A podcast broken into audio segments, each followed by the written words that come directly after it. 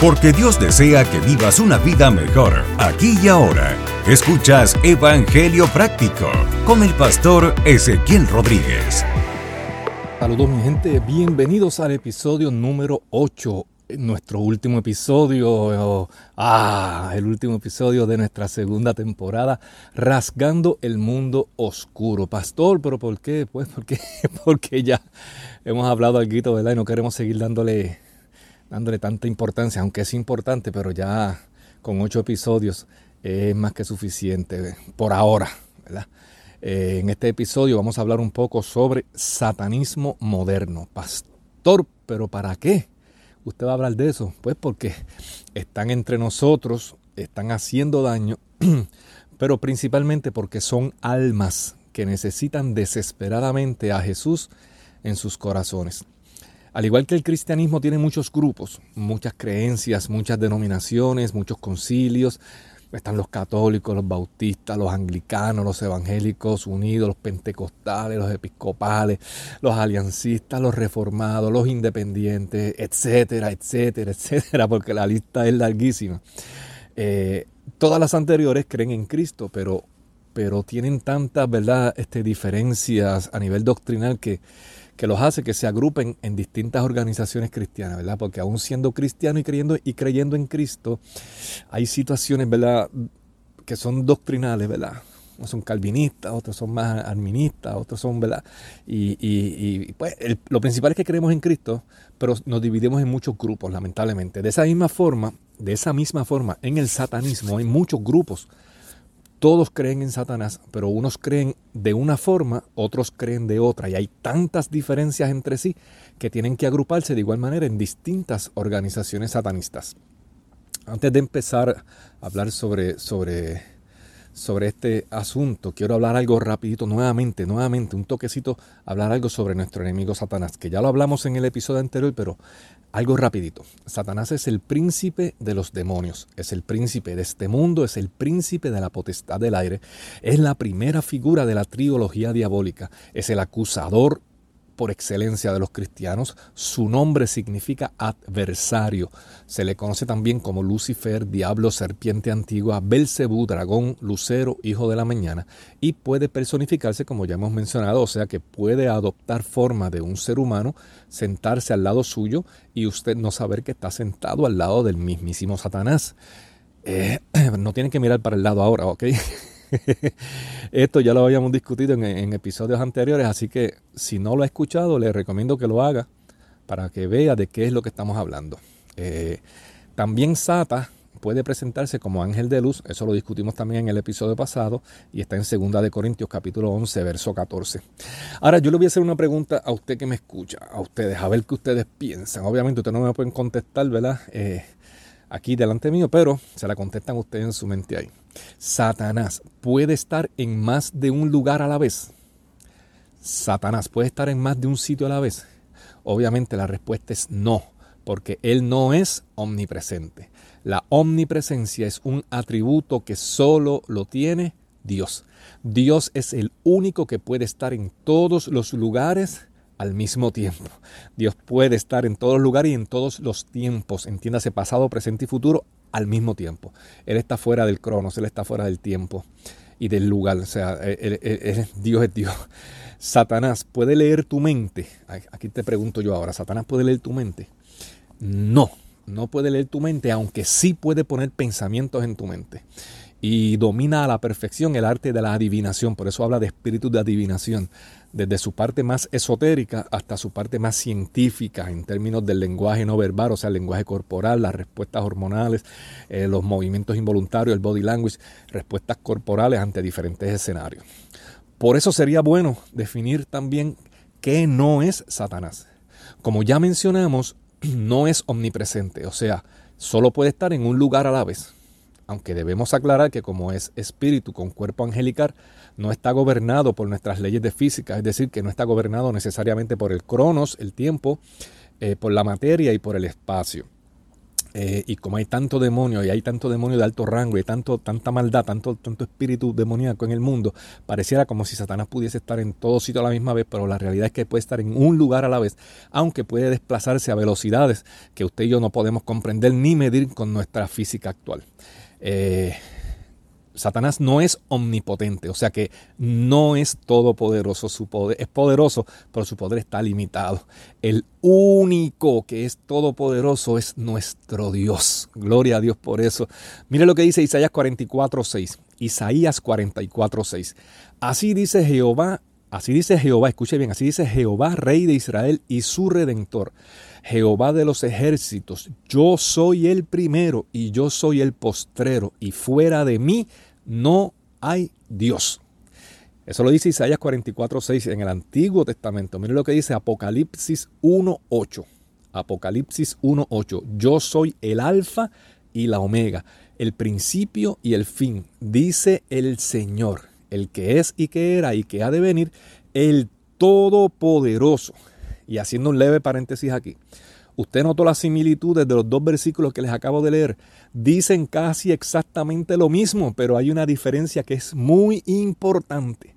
En Isaías, ese que dice yo soy el primero y el último es Jehová, Dios Padre. En Apocalipsis 1.8, el que dice yo soy el principio y el fin, el Todopoderoso, es Jesús, Dios Hijo.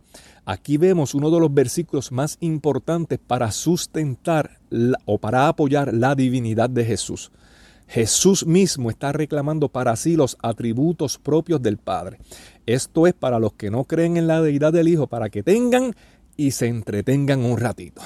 Seguimos acá con lo que no es Satanás. Satanás no es omnisciente, o sea que no lo conoce todo, pero ojo, sabe más que usted y que yo juntos.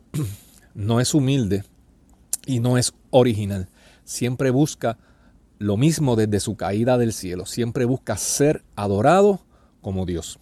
Y en su empeño de recibir adoración ha desarrollado diversos sistemas de creencias y de ideologías con los que ha logrado confundir a los seres humanos hasta el punto de llevarlos a organizarse para que le rindan culto como siempre él ha querido. Una de esas maneras, una de las muchas maneras de organizarse de Satanás es a través de lo que se conoce como el, satanismo. Y lo vamos a tratar, ¿verdad? No vamos a ir tan atrás, vamos a ir desde Aleister Crowley hacia acá, conocido también como Frater Perdurabo, ya que Crowley es considerado el padre del satanismo moderno. Cabe señalar que hay movimientos satanistas en todo el mundo, lo mismo que las iglesias, en todos los países, igual que las iglesias, incluyendo Puerto Rico, igual que las iglesias. Aquí en Puerto Rico hay, hay grupos satanistas en casi todos los pueblos. Así que, por eso no, eso está más allá del, más allá del scope de este, de este podcast. En su libro titulado El libro de la ley, escrito en 1904, eh, Crowley, Aleister Crowley sentó las bases de la religión de Telema, que es una filosofía de vida basada en, el, en, las máximas, ¿verdad? Haz tu voluntad, será toda la ley. Y el amor es la ley, amor bajo voluntad. Sin embargo, estas ideas dan base a lo que se conoce como el satanismo moderno. Este libro y todas las, las, ideas de Crowley causaron un gran efecto en muchas personas, pero particularmente en un hombre llamado Anton Sandor Lavey, fundador de la iglesia de Satán en los Estados Unidos, la iglesia satánica, y en Michael Aquino, quien en un momento dado fue brazo derecho, fue la mano derecha de Anton Sandor Lavey, quien es el fundador del templo de Set, eh, o sea, los setianos. Hablemos algo sobre Lavey, sobre Anton Sandor Lavey. Anton Sandor Lavey nació en Chicago el 11 de abril de 1930 y murió el 29 de octubre de 1997 en Londres a los 67 años. Como no quería el número 7, le dieron 7 por ojo boquinaris. Murió en el 97 a los 67 años. Fue el fundador de la iglesia satánica y autor de la Biblia satánica. La iglesia de Satán fue la primera organización eclesiástica, entre comillas, ¿verdad? Satánica que no paga impuestos en los Estados Unidos porque goza de la misma exención que gozan las iglesias cristianas. Fue fundada, como ya dije, por Anton Sandor Lavey en abril 30 del 1966. Según su sistema, ese día es el, primer, el primero del año 1 del reino de Satanás. Sus oficinas centrales se encuentran actualmente en Nueva York, aunque fue fundada en San Francisco, California, y por muchos años permaneció allí, pero por una división, que cuando la Bey muere, este, los miembros comienzan a, realizar, ¿verdad? Eh, y se mudan para Nueva York y empiezan a hacer muchas cosas que Carla Lavey no estaba de acuerdo, la hija, y entonces la hija se queda en California y, los otros cogen para Nueva York. Lavey con su filosofía acusa al cristianismo de ser una, mire, Lavey acusa al cristianismo de ser una plaga en la tierra una plaga que atemoriza, que reprime y que no deja pensar a millones de personas. Eso, eso dicen ellos de nosotros, que nosotros no dejamos pensar a millones de personas.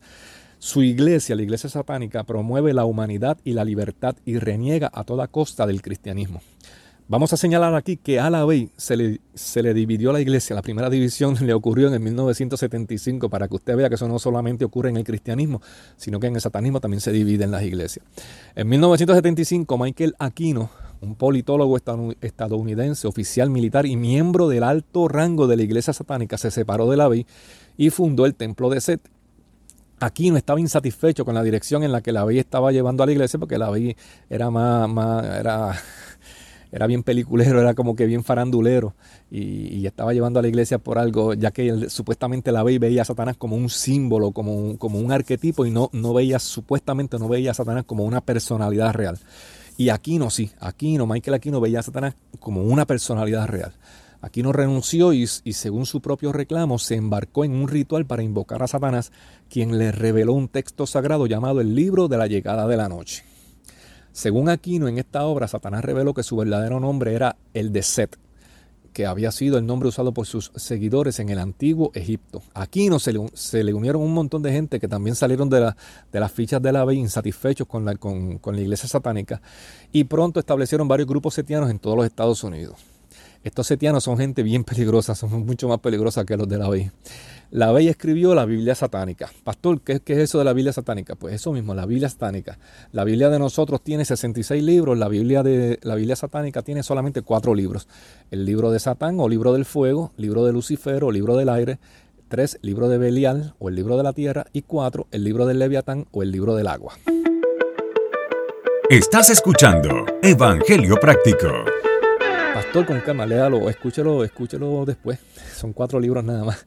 La iglesia de Satán cree en la dualidad entre el bien y el mal de este mundo y dice que el satanismo es exactamente eso, la unión de extremos, es como el yin y el yang, eh, que sin el bien no habría mal y sin mal no habría bien.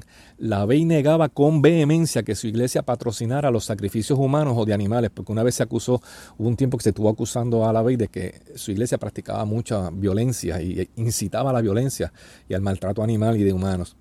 Entonces, eh, eh, la, la ley negaba eso con insistencia, ¿no?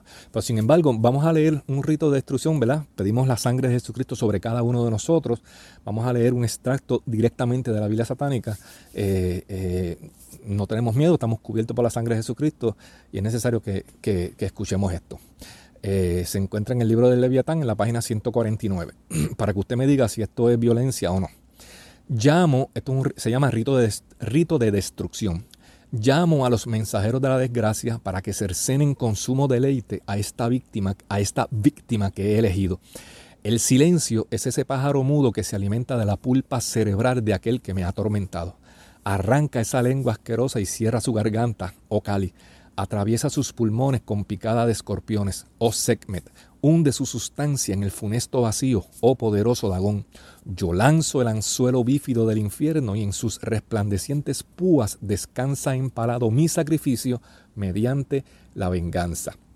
Mire qué inocente. Ahora escuchemos un interesante e inofensivo consejito en el libro de Satán en la página 33. Odia a tus enemigos con todo tu corazón. Y si una persona te golpea en la mejilla, golpéalo golpéalo de arriba abajo, porque la preservación propia es la ley suprema. El que ofrece la otra mejilla es un perro cobarde. Responde golpe por golpe, burla por burla, maldición por maldición, con muchos intereses añadidos. Ojo por ojo y diente por diente. Cuatro veces más, no, cien veces más. Conviértete en un terror para tu adversario. Mi gente, si eso no es promover la violencia, yo no sé qué otra cosa será promover la violencia. Según William Schnowellen, ex sacerdote, ex sacerdote satánico y ex sacerdote católico, en su libro Lucifer destronado, existen dentro del satanismo cinco niveles de aprendizaje. El primer nivel es el nivel de principiantes y se les enseña, en este nivel se les enseña que no existe ni Dios ni el diablo. sea, Satanás es un símbolo, es un arquetipo. En el próximo nivel, que va más allá de principiante, se les enseña que Satanás es real, pero no es malo. ¿Ves? antes se le enseñaba que no existía, que era un símbolo, para hablar y dice, mira, Satanás existe, es real, pero no es malo. No es enemigo de Dios, sino es el opuesto necesario. O sea, Satanás tiene que existir para que Dios luzca bien. Eso es lo que se, lo que se les enseña. El nivel avanzado, el nivel avanzado, en este nivel se les enseña, y aquí han pasado ya muchos años, en el nivel avanzado se les enseña, mira, Satanás es malo, Satanás es malo, pero su maldad es mejor que lo que Dios ofrece. Dios lo echó de los cielos en un arranque de celos. El cielo es un lugar aburridísimo. El infierno es una orgía eterna y le van lavando la, le van lavando la mente con eso. El nivel de magistrado es el próximo nivel, nivel, nivel de, de magistrado. En este nivel Satanás es el verdadero Dios del universo. Se les enseña que Satanás es el verdadero Dios del universo que deriva poder del sufrimiento, la perversión y la muerte. Los ritos de dolor y perversión son necesarios. Se deriva placer de beber sangre, lo que se conoce como vampirismo, y el sacrificio de animales es absolutamente necesario. Próximo nivel es el supremo nivel. En este nivel han alcanzado la plenitud demoníaca en sus cuerpos. Saben que Satanás es malo y cruel, pero creen que ellos son sus socios, sus panas, sus amigos. Creen que su destino es derrocar a Dios, cosa que es imposible. Perdón, se amenaza con la muerte, con la tortura al que trate de escaparse al otro bando, o sea, al bando de nosotros. En este nivel incluso se puede sostener sexo con demonios. Aquí tendríamos que entrar a hablar de lo que son sucubos e incubos, pero ese tema de, sí que está bien allá del podcast y que no vamos a entrar en ese tema, en esa temática ahora. Existen nueve declaraciones satánicas, como más o menos como imitando los diez mandamientos de la Biblia, ellos tienen nueve declaraciones satánicas. Uno, Satanás representa la complacencia en lugar de la abstinencia. Dos, Satanás representa la vida existencial en lugar de conductos de sueños espirituales. Tres, Satanás representa la sabiduría pura en lugar del autoengaño hipócrita. Cuatro, Satanás representa la bondad hacia los que la merecen. Cinco, Satanás representa la venganza en lugar de dar la otra mejilla. 6. Satanás representa la responsabilidad para los responsables. 7. Satanás representa al ser humano como cualquier otro animal, unas veces mejor que los que caminan en cuatro patas, otras veces peor. 8. Satanás representa todo lo que la gente llama pecado. 9. Satanás ha sido el mejor amigo que ha tenido, mira esto, Satanás ha sido el mejor amigo que ha tenido la iglesia cristiana jamás, porque la ha mantenido en el negocio todos estos años. Mire qué clase de blasfemia. Casi siempre, casi siempre, cuando van a establecerse, cuando una, una gruta, lo que se llama una gruta, eh, eh, así que le llaman a, los templos, a, las congregaciones satánicas, eh, que usualmente no están necesariamente en edificios, aunque hay algunos que están en edificios, ¿verdad? Pero usualmente están en, grutas, en casas, en, en sitios, en montes. cuando van a establecerse en una ciudad, en algún pueblo ellos utilizan un plan de acción, eso no es a lo loco, yo le dije a ustedes que Satanás se organiza. Entonces estas grutas, estos, estos, estos grupos satánicos, lo primero que hacen es que realizan un estudio de zona, un estudio geográfico, un estudio demográfico, identifican posibles eh, eh, eh, enemigos, identifican iglesias cristianas serias, comprometidas, se infiltran y se hacen miembros pasan al altar, oran, todos se hacen, se hacen miembros y ganan simpatía, comienzan a ganar simpatía y a escalar posiciones de autoridad dentro de la iglesia, particularmente a son de billetes, a son de donaciones importantes, etcétera. Su principal misión es, si existe alguna reunión de oración, destruirla. su, su, principal enfoque es destruir cualquier reunión de oración. Destruir, interrumpir u obstaculizar el culto de oración es una de las principales. Luego continúan con lo demás. Sin oración la iglesia está muerta. Y su visión, pues, obviamente es dividir, destruir y cerrar iglesias. También tienen su calendario, los satanistas a nivel mundial. Y obviamente eh, esto varía entre, entre grupo y grupo, pero eh, para más o menos tener una idea general de, las, de lo que son las fechas eh, sagradas, si se puede decir, entre comillas, en el satanismo moderno, pues tenemos el 28 de febrero, que es el día de lo que se llama Inbolok o el día de las velas, y generalmente solo requiere un sacrificio sexual, una hembra de 7 a 17 años y un sacrificio de animales. 21 de marzo, lo que se llama el equinoccio vernal, generalmente solo requiere orgías. Primero de mayo, el día de Beltania o Walpurgisnacht, se requiere un sacrificio humano, escuchen, un sacrificio humano, una hembra de 1 a 25 años. El 22 de junio es lo que se llama el solsticio de verano. Generalmente solo se requieren orgías. El 29 de julio al 1 de agosto, que pasó recientemente, es lo que se llama lamas. Generalmente solo se requiere un sacrificio sexual, una hembra de 1 a 17 años y sacrificio de animales. 22 de septiembre, que viene por ahí, la casa de la cosecha, el equinoccio. se requiere un sacrificio humano pendiente varón debe haber alcanzado la madurez sexual y también hay orgías. El 31 de octubre, obviamente, que es el día de Samaín o la víspera de todos los santos, se requiere un sacrificio humano cualquiera y usualmente sexo con demonios.